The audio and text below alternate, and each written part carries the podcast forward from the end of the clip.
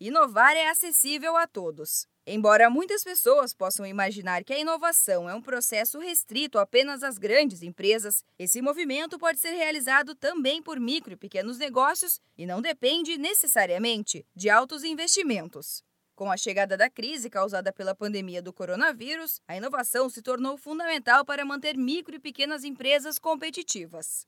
Mas é preciso que o empreendedor tenha consciência do que é inovar, como explica o consultor do Sebrae São Paulo, Wilson Borges. Os pequenos negócios inovam o tempo todo, só que precisam tomar consciência do que é ou não uma inovação. É algo que cria valor para o seu cliente. Seja uma solução, um produto ou um serviço, é novo, né, que já possa ter materializado em outro lugar, outra região, mas que traga realmente um impacto e consiga resolver a dor desse teu cliente. Quando você muda uma embalagem, você muda uma forma de atender, uma forma de se comunicar com o cliente, então isso é importante.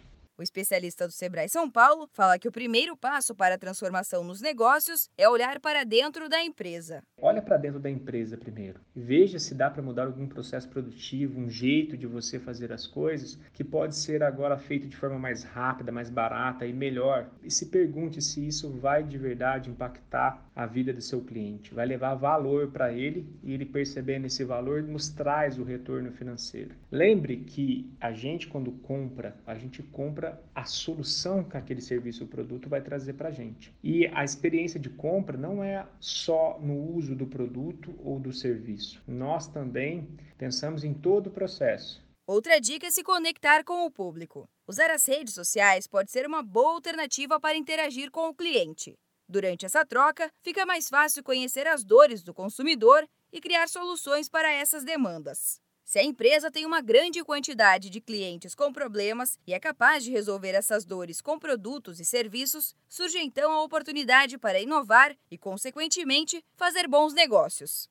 No site do Sebrae, você encontra mais conteúdos e ferramentas para facilitar o dia a dia da sua empresa. Acesse sebraesp.com.br e confira.